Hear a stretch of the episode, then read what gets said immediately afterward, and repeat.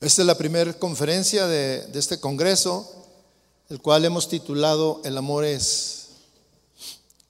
Pero el amor, el amor, mis hermanos, es Dios. El amor es de Dios, dice la palabra del Señor. El amor es de Dios.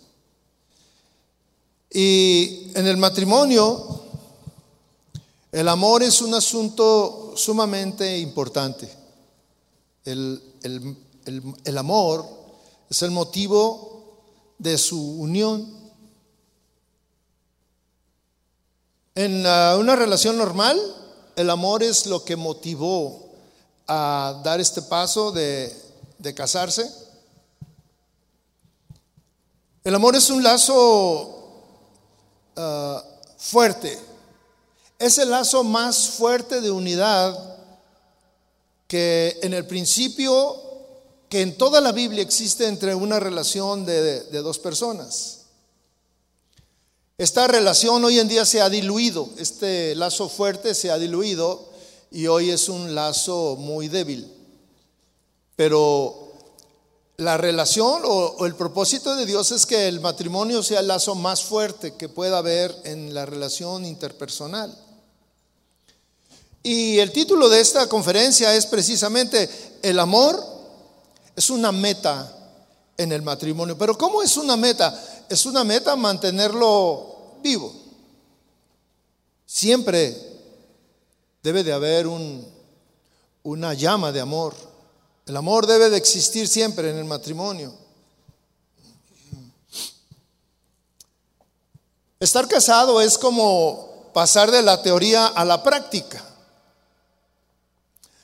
Yo recuerdo, estuve estudiando una carrera universitaria, muchos años de estudio, y siempre eh, con la idea de cuando yo saliera de, cuando me recibiera, cuando me titulara, me dieran mi título de profesionista, eh, pues yo pensaba que pues, todo iba a ser muy, muy, muy bien, muy fácil, que iba a llegar a cualquier lugar eh, y, este, y ya con mi título profesional, ¿verdad? Sin embargo, cuando me dieron mi título, yo recuerdo claramente que yo tenía mi título de eh, profesionista, pero dije, ¿y ahora? ¿Y ahora qué voy a hacer?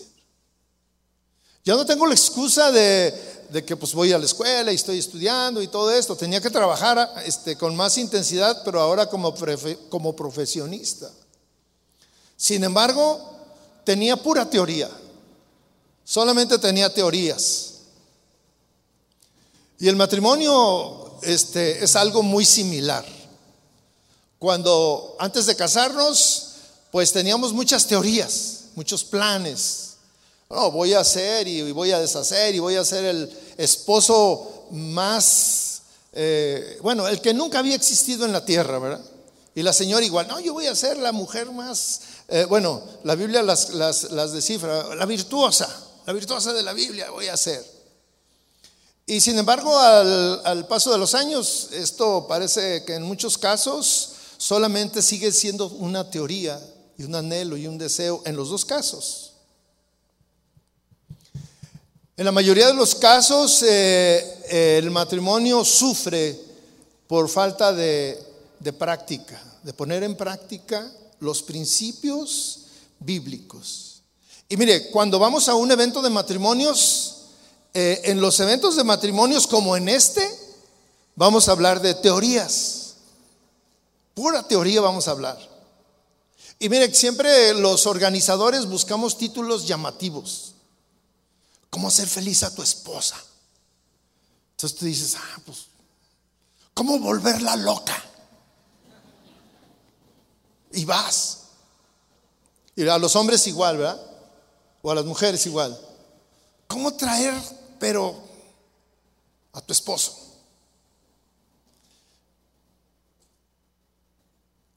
Que, te, que, te, que te convierte en la reina de su vida. Y tú dices, no, pues yo quiero. Y vas al evento, escuchas, siempre somos atraídos por la propuesta. Buenas propuestas. Por ejemplo, esta que yo le estoy diciendo, el amor es la meta del y tú dices, Viejo, vamos, porque se me hace que le andamos cascabeleando en eso. Ya no siento, ya no te siento tan intenso.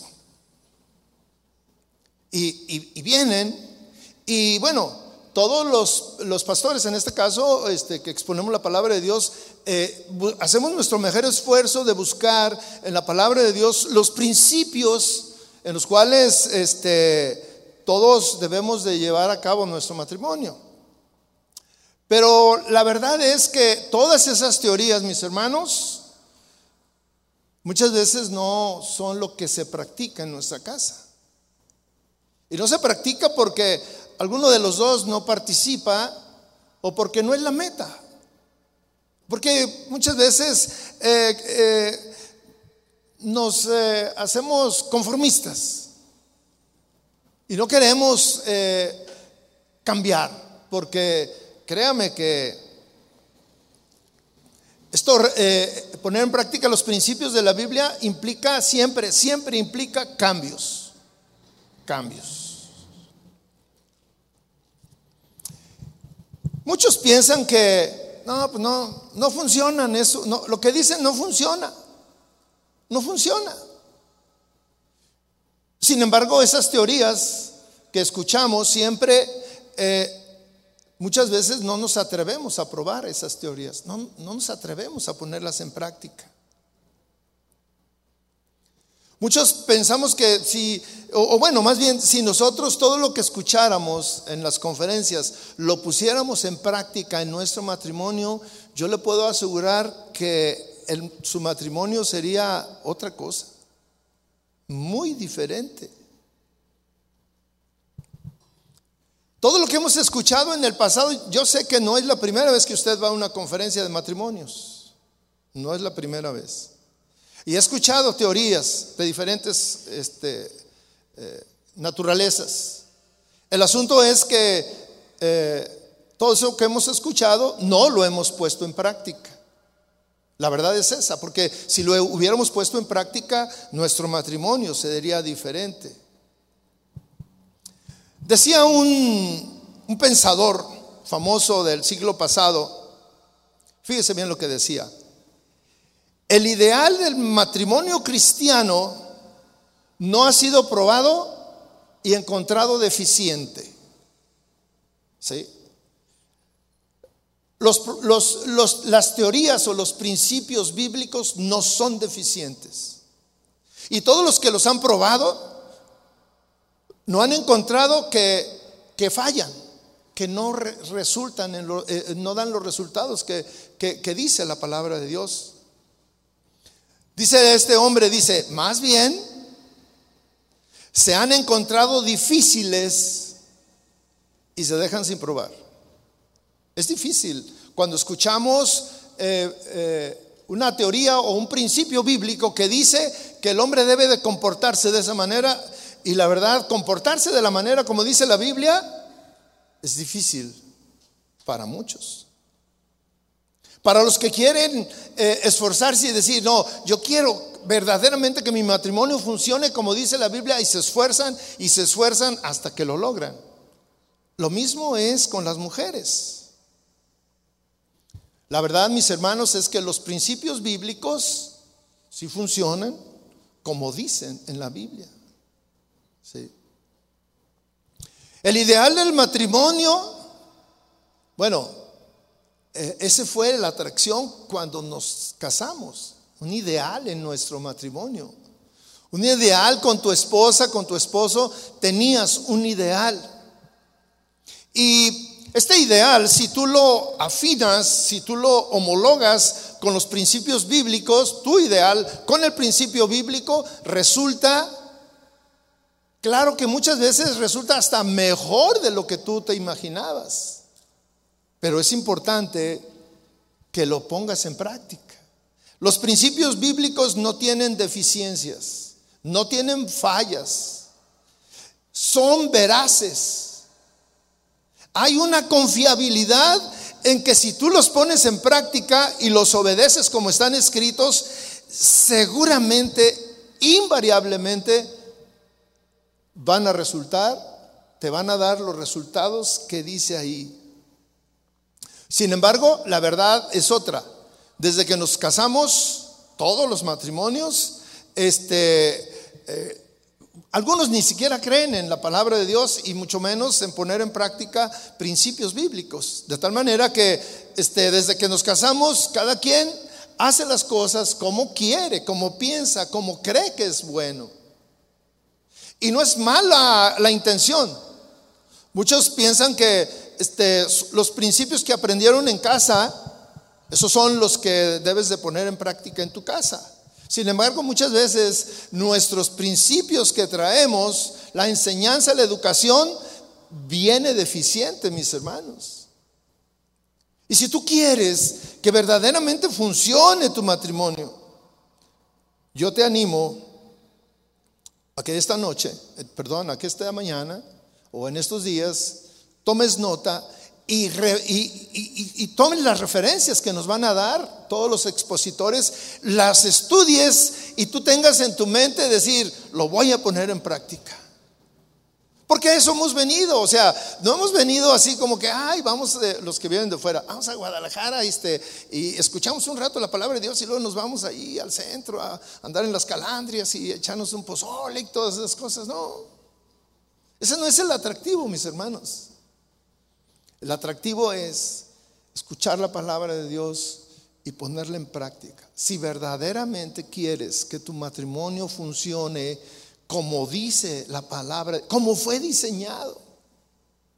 Y yo sé que a eso han venido, o sea, el venir es un esfuerzo, el dejar nuestro trabajo, este, nuestras ocupaciones, nuestros hijos, viajar, invertir, este, bueno, todo eso tiene un propósito. Porque lo más importante en nuestra vida es la relación matrimonial. ¿sí? Si hablamos un poco ahora del principio matrimonial, bueno, el principio matrimonial todos lo conocen. Uno, uno de los, eh, tiene varios propósitos. Y bueno, tú tienes tus principios por los cuales te casaste. ¿Por cuál uniste tu vida con tu, con tu pareja? Sí. Ah, el principal era porque, no, pues es que yo la amaba, es porque yo lo amaba. Y, en ese amor que tú manifestaste y que te llevó a unir tu vida a, a la pareja que tú tienes hoy, a tu esposo o esposa, mira, te echaste muchos problemas, enfrentaste muchos problemas. Muchos en casa enfrentamos problemas. Porque nuestra eh, eh, en, la mayoría de los casos, eh, la mamá o el papá veía a tu pareja, que era tu novio, que no te merecía. Tú merecías otra cosa. Y te decían, pero, pero no lo ves. Luego no la ves, ¿cómo es? Y tú la volteabas y decías, sí, por eso me quiero casar con él o con ella. Porque la amo, lo amo. No, no, es que tú mereces otra cosa. Y en ese amor tú le decías, sí, pero con eso me conformo. Para mí es suficiente. Él o ella llena mis expectativas. No quiero más. Con él quiero, a él quiero darle mi vida. Con él quiero hacerme viejito. Viejita. Las señoras dicen, no, ellos sí se hacen viejitos, nosotras no.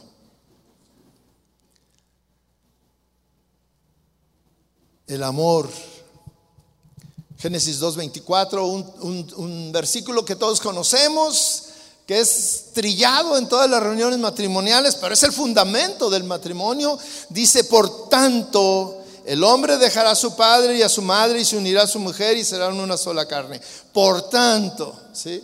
Hay una razón. Ese por tanto implica que hay una razón, un motivo ¿sí? por el cual está tomando una decisión importante en nuestra vida. Dejar a los padres, dejar la seguridad de, casa. Yo, yo tengo una hija que se casó a los 18 años. Era una niña que todavía jugaba las muñecas. Bueno, yo así la veía y se quiso casar un día con un joven que yo decía, no, pero Y ella me decía, papá, lo amo. Lo que yo les estaba explicando. Yo, eh, cuando me dijeron sus planes, mire, yo le decía, hija, pero no tienes que casarte, mira, este, eh, y le ofrecí muchas cosas, tratando de disuadirla. Y ella me decía, no, yo me voy a casar, pero estás muy chica, mira, espérate unos 10 años y ya te casas. Ya que hayas disfrutado de la vida. Y ella me decía, pues es que precisamente quiero disfrutar de la vida. Hace unos días cumplieron años de casados, 22, ¿sí, Gris? 22, 23, 23 años y yo le mandé un mensaje a, mi yerno. Le dije, te doy gracias porque has amado a mi hija y la has hecho feliz. Y verdaderamente, mi hermano. Los felicité porque eh, cumplieron 23 años casados. Y la palabra de Dios dice, por tanto, dejará el hombre a su padre y a su madre, la seguridad de la casa.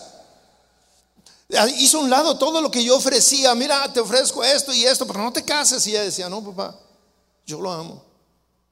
Y se casaron. Y para mí han sido un ejemplo. El amor es lo que une a las parejas. Mis hermanos, el amor es lo que nos une en el matrimonio, no los hijos. No, no los hijos. Lo que nos debe unir y mantener eh, alegres es ah, el amor.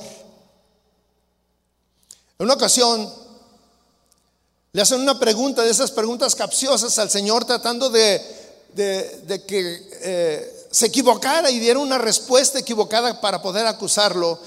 Y en el capítulo 19 del libro de Mateo, versículo 3, dice que fueron ante él los fariseos a tentarle. Y le preguntan, ¿es lícito al hombre repudiar a su mujer por, por cualquier causa? En ese tiempo repudiaban a la mujer por cualquier causa y le dicen, ¿es lícito? Querían agarrarlo ahí en una mala respuesta. Él, respondiendo, les dijo, ¿no habéis leído que el que los hizo al principio, varón y hembra los hizo? Y dijo, por esto el hombre dejará padre y madre y se unirá a su mujer y los dos serán una sola carne. Así que no son ya más dos, sino una sola carne. Por tanto, lo que Dios juntó, no lo separe el hombre. El Señor les da el principio de la relación matrimonial. ¿sí? ¿Cuál es? Ser una sola carne. El amor hace posible la unidad, mis hermanos. El amor cuando está bien, bien encausado y bien formado, mire, eh, no toma en cuenta las ofensas, no, no toma en cuenta las miradas, no, no toma en cuenta los errores, no toma en cuenta muchas cosas, todo los cubre como el Señor cubre la multitud de pecados que nosotros hacemos día con día. Nosotros ofendemos a Dios todos los días y algunos lo ofendemos pero terriblemente. Y a veces esa falta de amor entre nosotros no es capaz de suplir, de cubrir una pequeña falta. Una pequeña falta entre nosotros. Y le preguntan, ¿es lícito repudiar a la mujer por cualquier causa?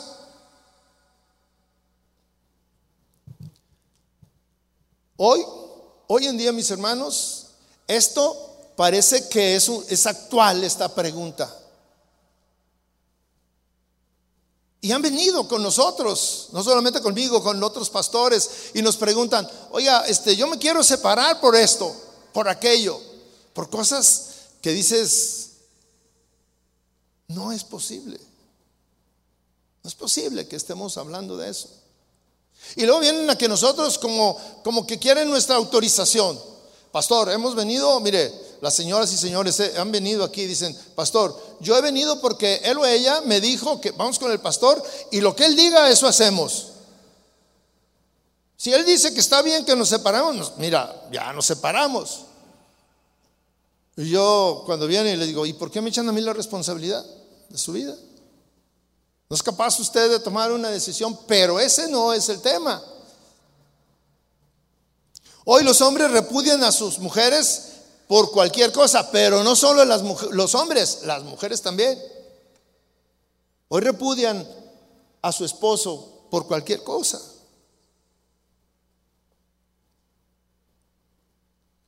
Sin embargo, dice la palabra de Dios, y quiero que lo entiendan bien, yo estoy hablando de cosas espirituales, no estoy hablando de cosas legales ni, ni, ni lo que se practica en este mundo, ¿sí?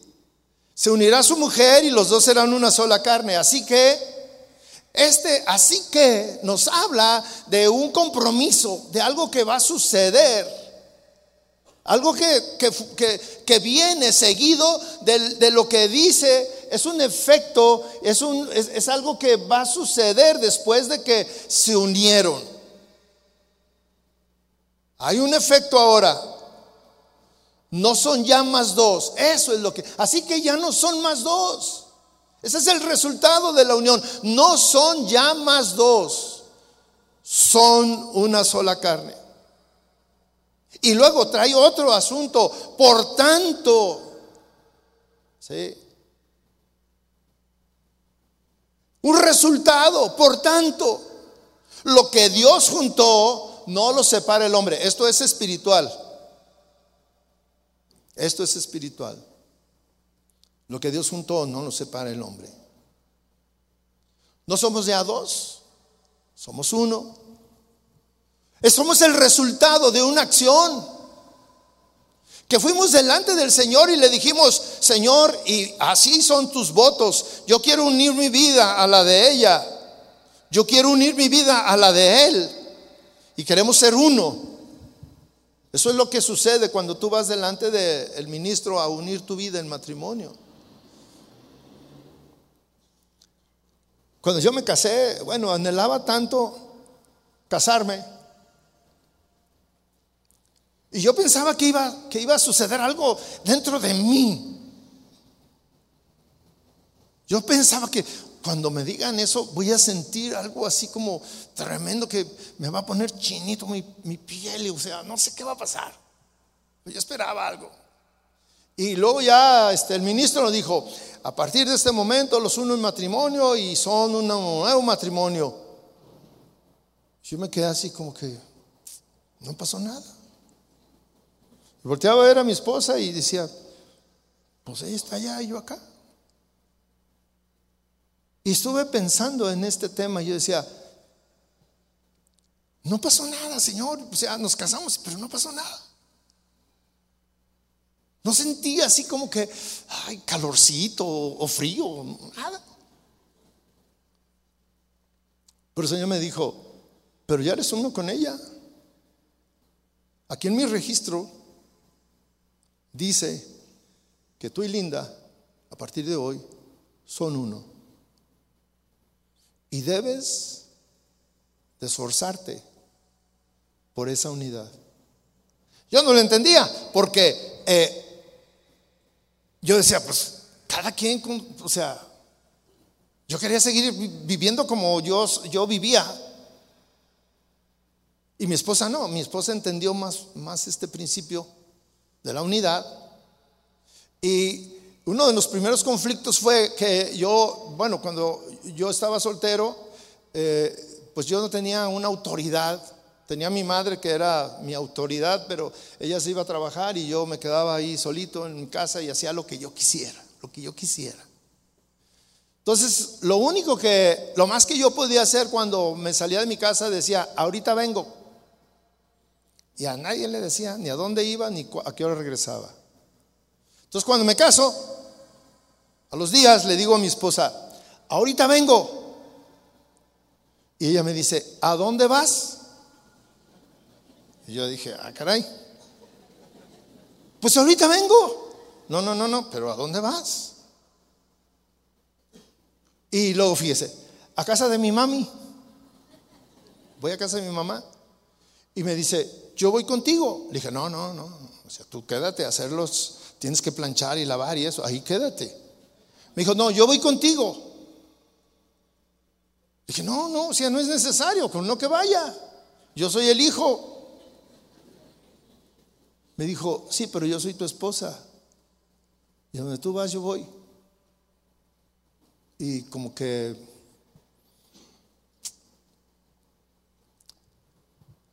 no era tan agradable eso.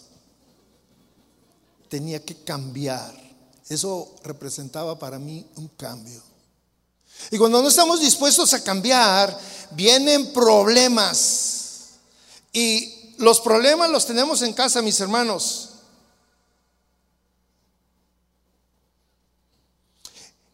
El mayor problema que existe en los matrimonios está en su casa, en su relación. Le quiero dar un dato,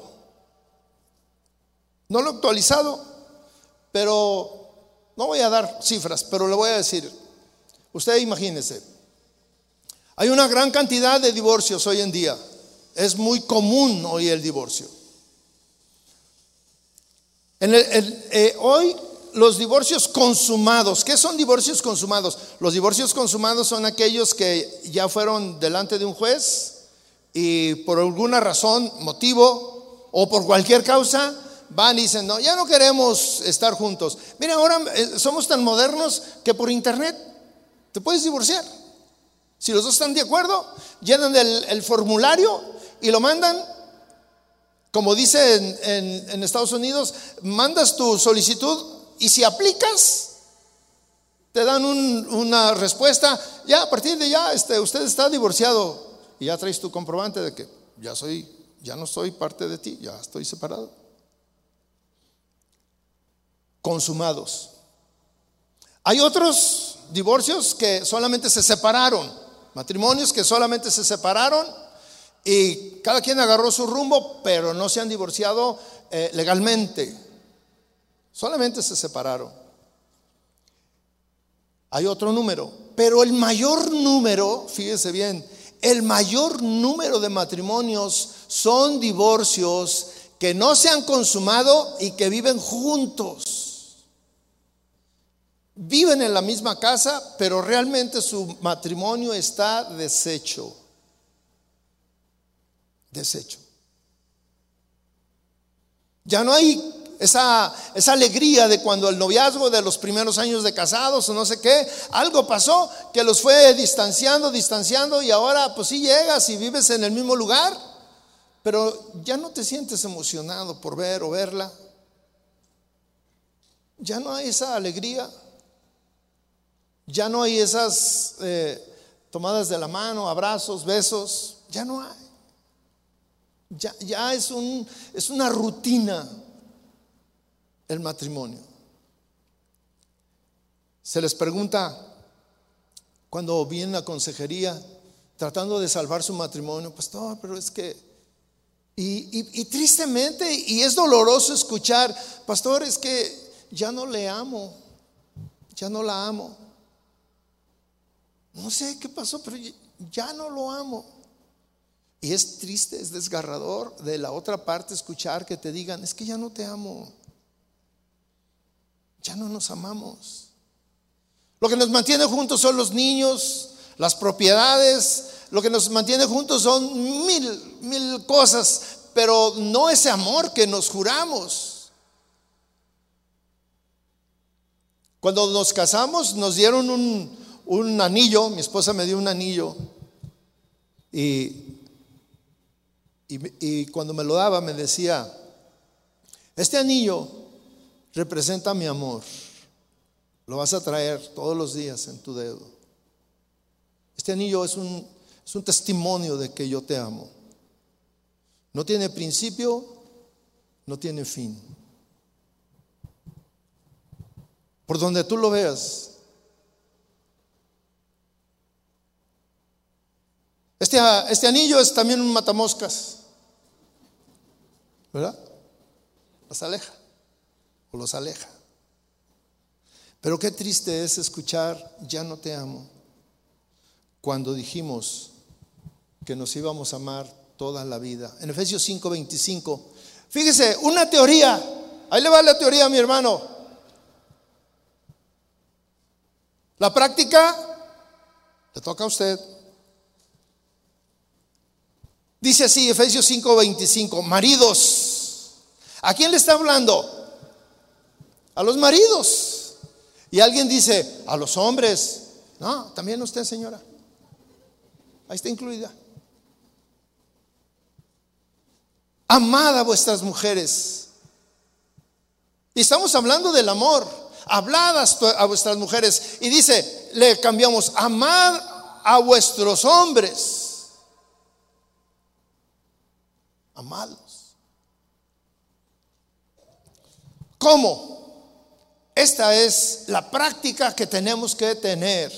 Uno es amar, ese es lo que tenemos, eh, el, principio.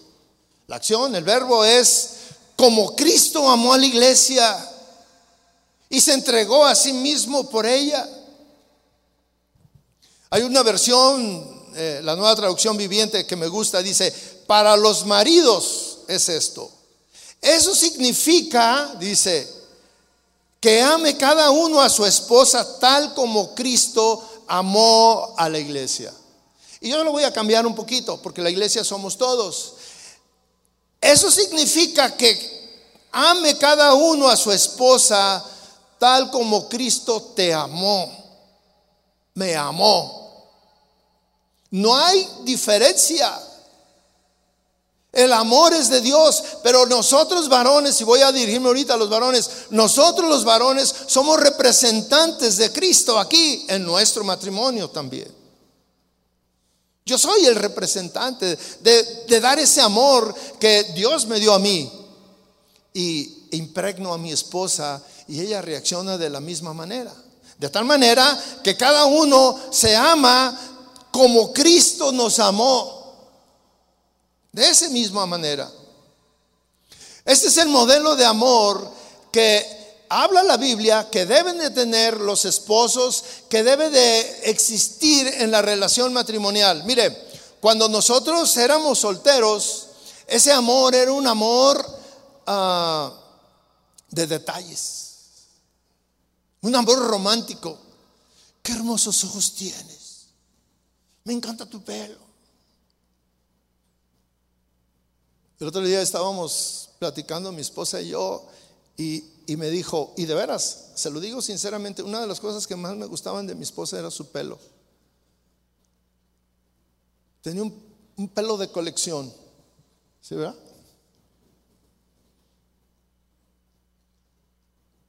Me encantaba.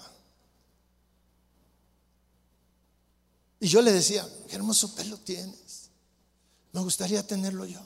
Ah, es cierto. Me vería raro, ¿verdad? Pero me encantaba. Y me encantaba, en ese tiempo había unas, eh, que es de donde sale este, este tema o la idea de el amor es. ¿Se acuerdan de esas cartitas que había? El amor es llevarle un dulce.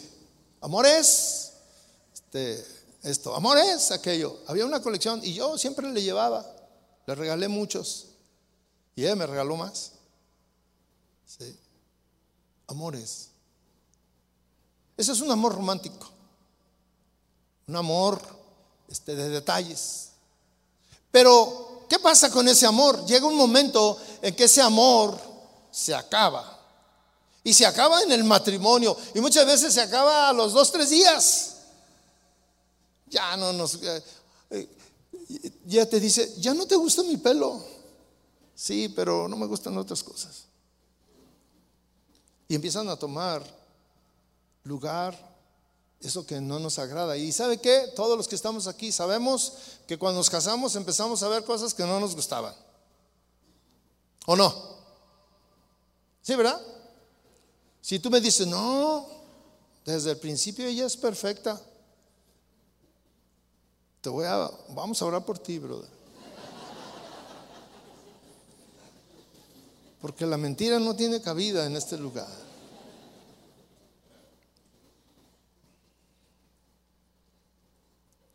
Pablo el apóstol Pablo, en el, en el capítulo 13 de, de 1 Corintios, que todos nos sabemos, nos habla de, del amor y nos abunda, nos, nos da muchas eh, maneras de, de lo que es el amor, características del amor. Y ahí habla de un amor real, un amor que trasciende y que surge después del amor romántico. Mis hermanos, en el matrimonio todos estamos cansados y debemos de, darnos cuenta hoy, especialmente hoy, en día, que el amor que nos hablan en las novelas y, y que es de color de rosa o azul, de como tú quieras, del color que quieras, no existe. No existe ese amor que, ay, fueron felices toda la vida. No. El amor, el matrimonio es una lucha constante todos los días por mantener prendida la llama del amor. Es una lucha constante. No es una lucha por, ay, por tener hijos y, que crezcan y, este, y, formarlos. Esa es una lucha. Es una lucha por tener un buen trabajo y, este, ser un buen cocinero, cocinero. Yo no sé todo eso. Es una lucha. Pero la lucha que libramos constantemente todos los días es por mantener el amor firme en nuestro matrimonio. Yo le pregunto en esta, en esta mañana, para usted, ¿qué es el amor? Y si usted me dice, no, pues el amor, y me saca el versículo bíblico de lo que es el amor, yo le digo, no, no, espéreme, ese sí es un tipo de amor. Pero yo estoy hablando, ¿cómo defines el amor en tu matrimonio? ¿Cómo lo defines? Por ahí encontré, hace tiempo estábamos dando este tema de, Corintios y encontré una definición que me gustó y quiero compartirla con usted. La he compartido en otros lugares, pero quiero compartirla con usted. El amor es un deseo interno que nace aquí adentro, que no fue motivado por nadie El amor entre los esposos es el deseo de darle a la otra persona lo mejor de mí. De darle a la otra persona lo mejor de mí para su bien. Fíjese, darle lo mejor de mí para su bien. Y aquí viene el, el reto. Aunque eso implique la peor de las experiencias en mi vida. Porque verdaderamente a veces el darle lo mejor a él o a ella implica ah, aceptar algo que me, me va a resultar doloroso.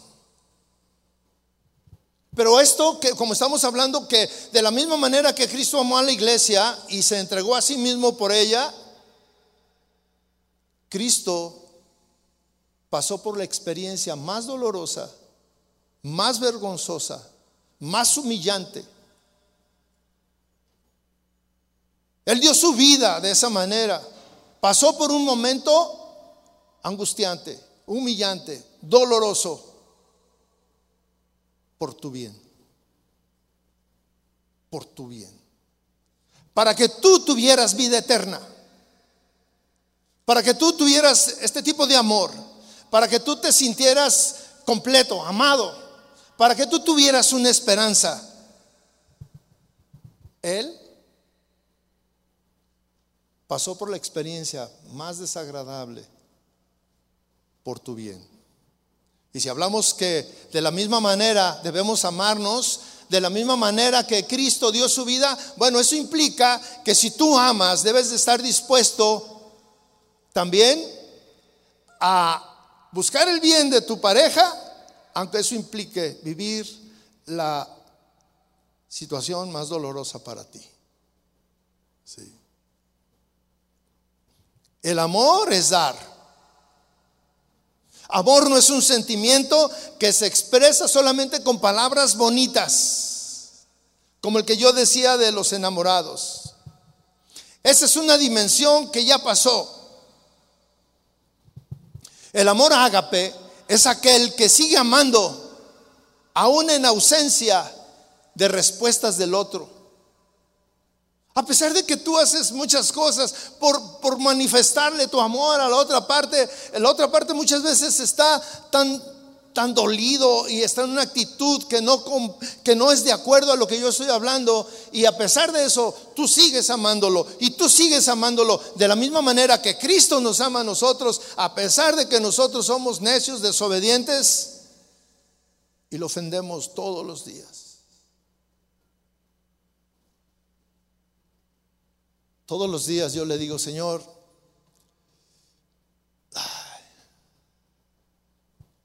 gracias porque me perdonas todas mis tonterías, mis errores, mis pecados, mi desobediencia. Perdóname, gracias. Y le doy gracias. El amor incondicional de Cristo, porque eso es, es un amor que yo se lo voy a, a ejemplificar. Usted es padre y usted conoce bien lo que es el amor incondicional. Usted lo conoce. Los padres tenemos un amor incondicional por nuestros hijos. Y muchas veces, mis hermanos, no tenemos respuestas o no tenemos las respuestas que esperamos de ellos y sin embargo los seguimos amando. ¿O no? Los sigues amando. El amor incondicional, fíjese bien, la palabra incondicional no surge de alguna condición. Es un amor que no tiene condiciones. Surge de no tener ninguna condición, ninguna motivación, ningún satisfactor y surge ese amor. El amor de Dios es así. Dios nos ama a pesar de que tú, bueno, yo en algún momento de mi vida no le daba ninguna razón para que me amara. Y Él me amó. Él me amó. El amor surge desde dentro de nosotros sin tener ninguna esperanza muchas veces. Es el tipo de amor de un padre. Vienen Vienen algunos matrimonios y me dicen, pastor, es que tengo un hijo así, así, una hija que es, y una hija. Me dice, ¿qué puedo hacer? Orar, orar, clamar a Dios. No deje de amarlo. No, pastor, es que yo lo amo tanto, a pesar de que es así. Tenemos tantos ejemplos de, de hijos malagradecidos que han abandonado a sus padres o que incluso hijos que llegan a su casa y le bajan la feria, andan buscando dónde están los guardaditos. Ay, pastor, tengo un hijo que mire, ay, ya no sé qué hacer. Ya le cambié la chapa a la casa, a la puerta de la casa porque se ha metido y nos deja temblando y luego después quiere venir a la casa y ay, se me quebra el corazón de no recibirlo amor incondicional. Es mi hijo, es mi hijo. Y ese tipo de amor es el que debe de unirnos a nosotros, mis hermanos. El amor es vital en la vida matrimonial. El amor es la esencia del matrimonio. Si no hay amor, no hay matrimonio. Si no hay amor, no hay unidad. El matrimonio está eh, construido o se debe de construir sobre el amor. Sin amor, mis hermanos, fíjese bien, y tome nota, sin amor nos alejamos de la pareja. Sin amor condenamos a la pareja. Criticamos a la pareja. Acusamos a la pareja. Culpamos a la pareja. No le servimos para nada. Sin amor discutimos. Sin amor nos peleamos. Sin amor nunca estamos de acuerdo. El amor tiene dos enemigos, el orgullo y el egoísmo. El orgullo siempre pregunta cómo luzco o siempre está preocupado en cómo luzco yo, en lugar de cómo lucimos como pareja. El, orgullo está más interesado en el sentido de importancia de la persona que la condición de, de mi pareja. Fíjese bien, el amor es una entrega. El amor es una entrega. El orgullo nunca está dispuesto a entregarse. Nunca. El otro enemigo es el egoísmo. Dice Pablo, el amor no busca lo suyo. El egoísmo siempre piensa en lo suyo, su lugar, su comodidad, su espacio. El egoísmo no aprende a amar. El egoísta no aprende a amar. ¿Sabe por qué no aprende a amar? Porque amar implica dar. Y el egoísta siempre quiere para él, no dar.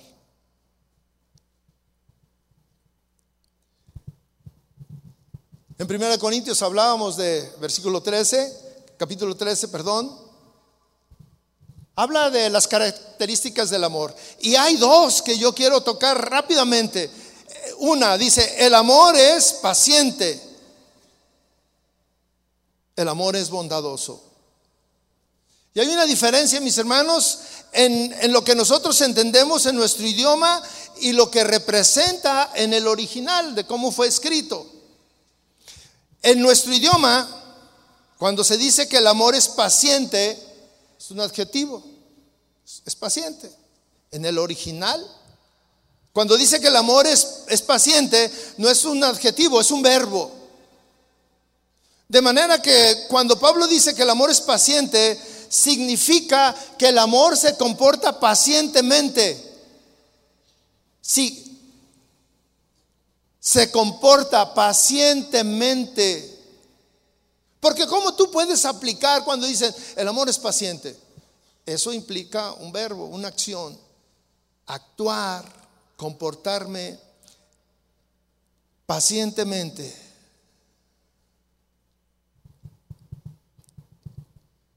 ¿Qué es actuar pacientemente? Pacientemente es actuar con lentitud reaccionar con lentitud ante las fallas de nuestra esposa, de nuestro esposo. Actuar con lentitud ante lo que nos dijo. Actuar con lentitud ante, ante lo que estamos viendo. Actuar con lentitud. Nosotros actuamos inmediatamente.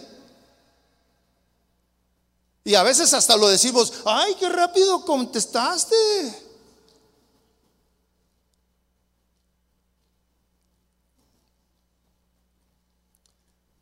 Fíjese cómo es. Nosotros, y, nosotros tenemos ejemplos de gente que es muy paciente.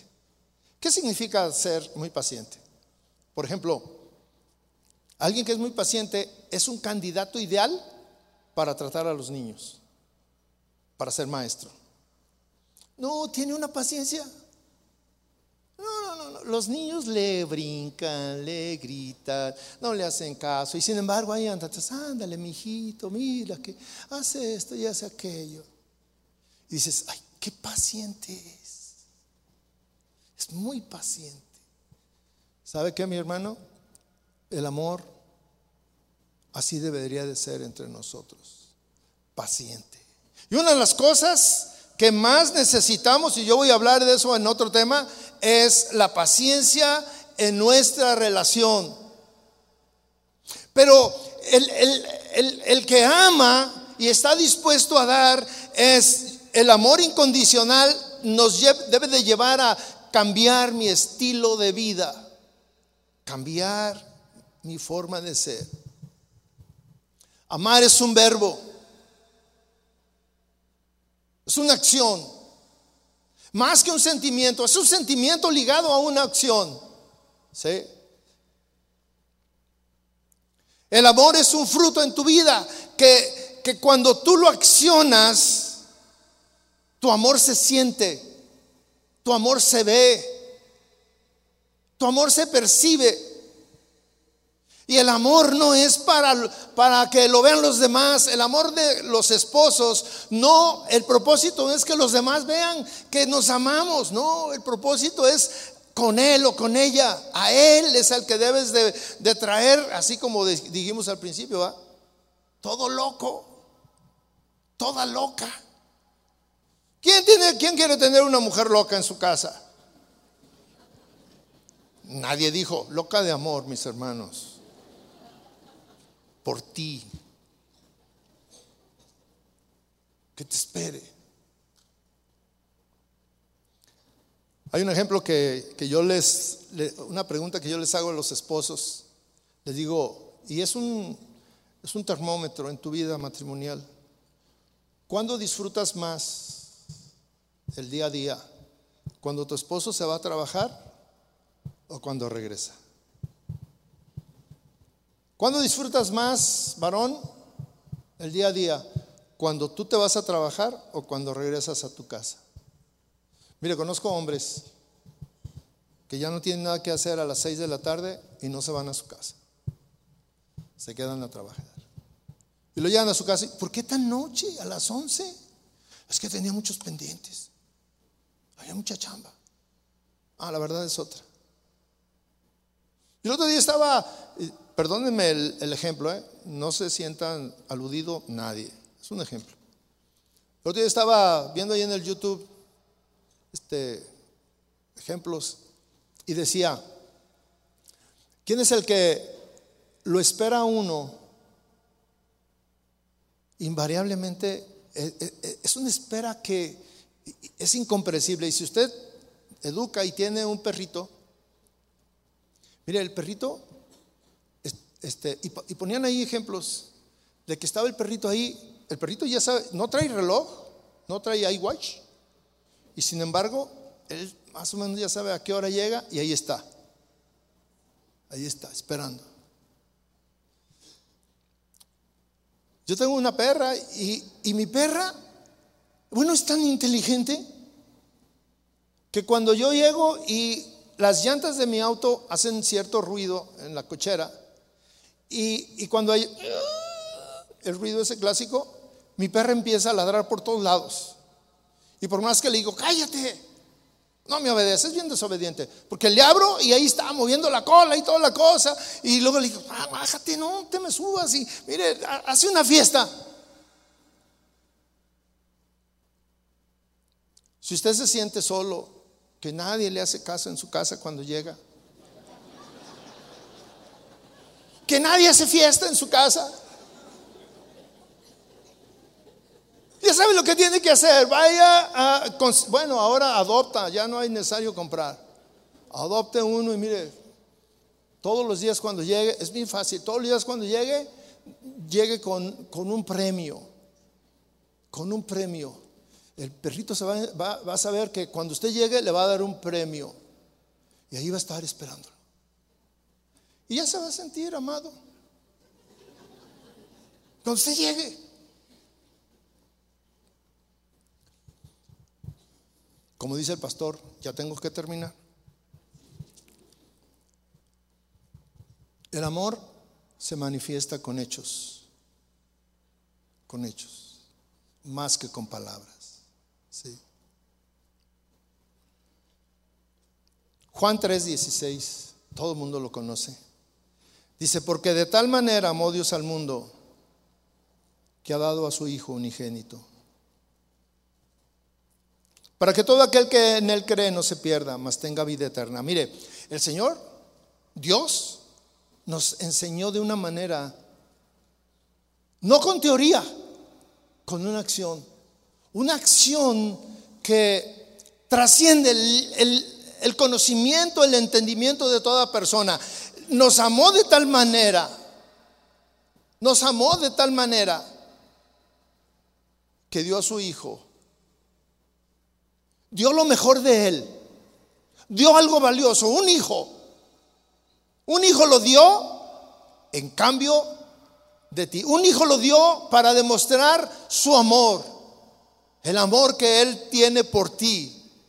Con un propósito, para que aquel que, para que todo aquel que en él cree no se pierda, sino que tenga vida eterna. Había un propósito por el cual él dio lo más valioso que él tenía. El amor es una acción. Dios no prometió. Te prometo que a partir de hoy ya voy a cambiar. te lo prometo. Te prometo que voy a ser diferente. Vamos a los congresos, a las reuniones y salimos llenos de promesas. Te prometo que, ay, tengo que ser diferente. Voy a llegar temprano a casa. Te prometo que ya no vamos a discutir. Te prometo que esto, te prometo esto, te prometo aquello. Y, y, el Señor, el Dios, Dios, el Dios de la eternidad, no solamente no prometió, sino que Él dio. Primero prometió y luego dio. Dio a su Hijo una acción con un propósito para que todo aquel que en Él cree no se pierda. Es un deseo desinteresado de, de dar lo mejor de sí en beneficio del otro. Amor incondicional. Eso es lo que se necesita en la vida de los esposos. No, dejar a un lado el orgullo, dejar a un lado esas cosas que, nos impiden nuestra cultura. No, yo cómo voy a, hacer esto. No, yo no. Primero muerto, fíjese lo que decimos. Primero muerto que aceptar esto o aceptar aquello.